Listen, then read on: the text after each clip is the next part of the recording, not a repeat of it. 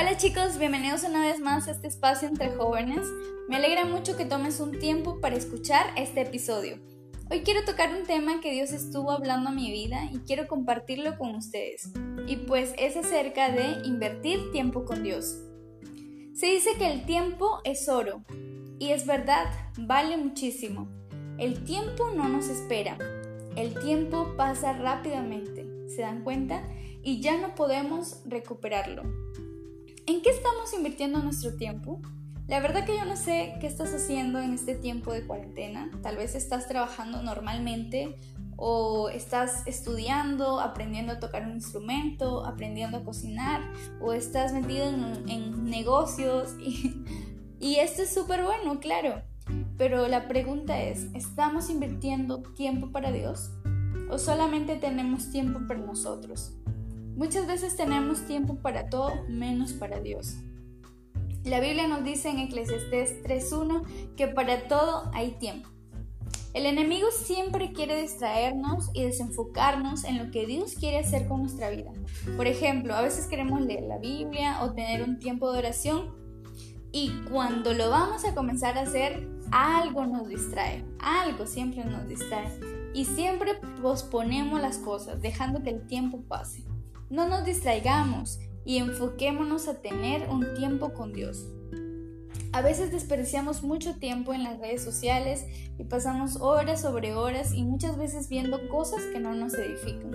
Esto es como una lucha constante. Y creo que si tenemos bien definidos nuestros objetivos, no desperdiciaríamos así nuestro tiempo. Hay tantos libros por leer, hay videos que podemos ver que nos edifiquen y alimentar así nuestra alma. Si no estamos hambrientos de Dios, seguro estamos llenos de nosotros mismos. Si no estamos llenándonos de Cristo, realmente estamos vacíos. A veces queremos resultados así rápidos, pero no estamos invirtiendo tiempo. Por ejemplo, ¿cuántos de ustedes quieren un cuerpo escultural así bien marcadito, que aparezcan esos kilitos de más, esos rollitos? Pero ¿qué estamos haciendo? Nada, ni siquiera nos ejercitamos 5 minutos. Queremos resultados rápidos, pero no estamos invirtiendo tiempo. Queremos una piel súper bonita, pero ni siquiera la cuidamos. Ni siquiera nos, nos, echamos alguna cremita, ni siquiera nos preparamos alguna mascarilla.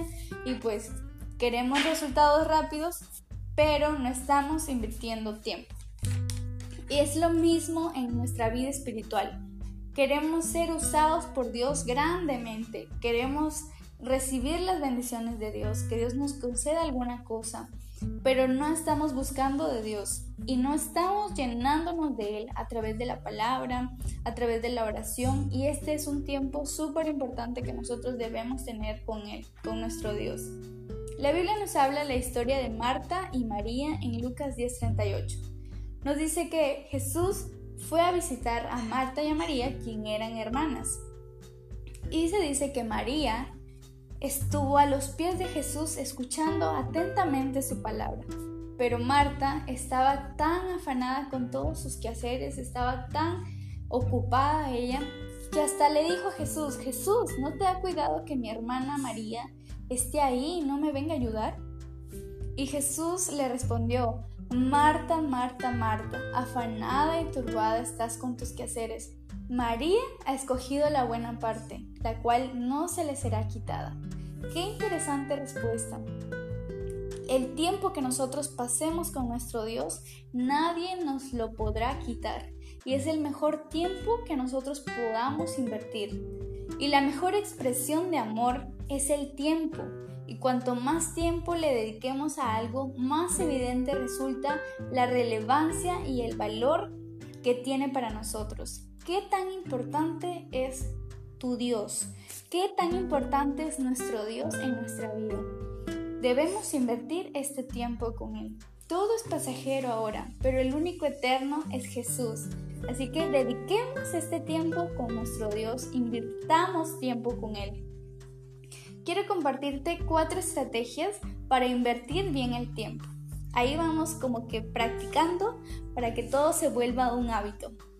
La primera es organízate. Asegurémonos cuáles son las cosas más importantes. Hagamos como que una lista de prioridades de las cosas que tenemos que hacer en el día. Y separa tu tiempo con Dios.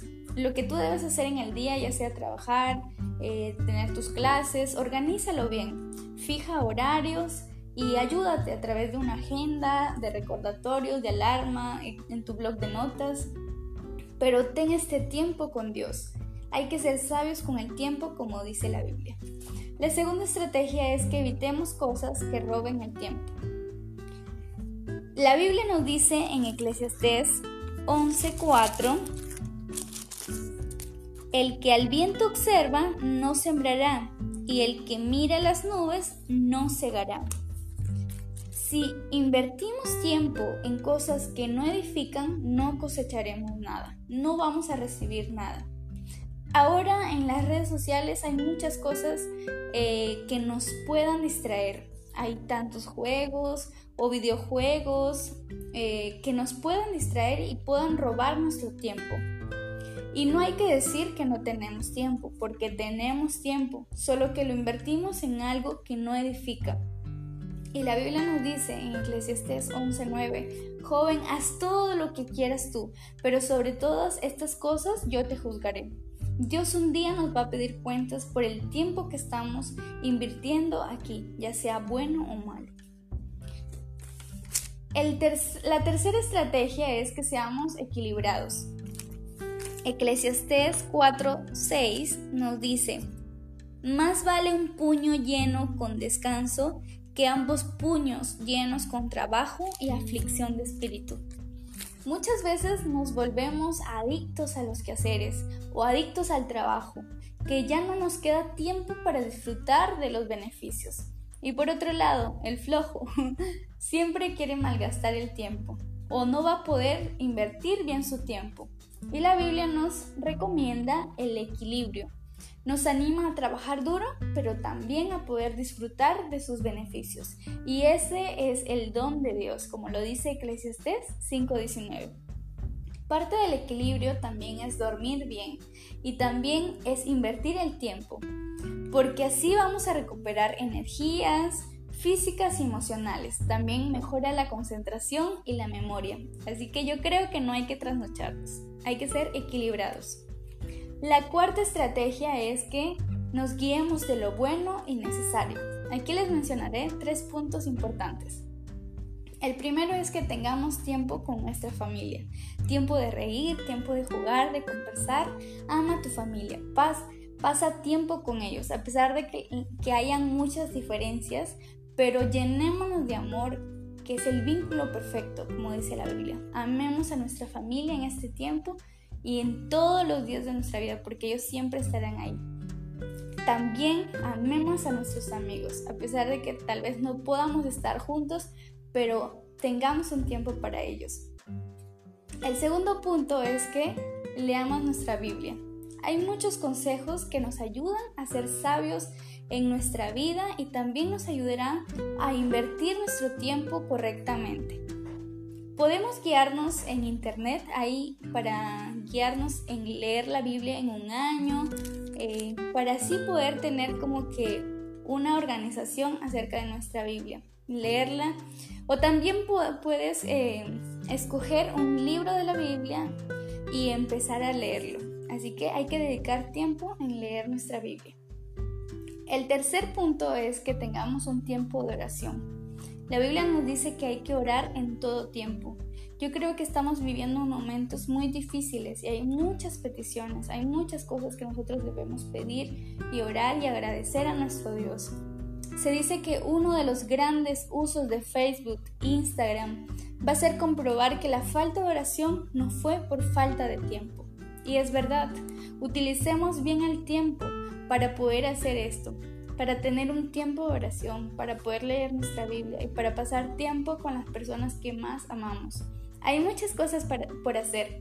El tiempo es corto, aprovechémoslo al máximo. Invierte bien tu tiempo en lo eterno. Invierte tiempo con Dios. Bueno chicos, espero les haya gustado este episodio y si te gustó, compártelo con todos tus amigos. Hasta la próxima, Dios te bendiga.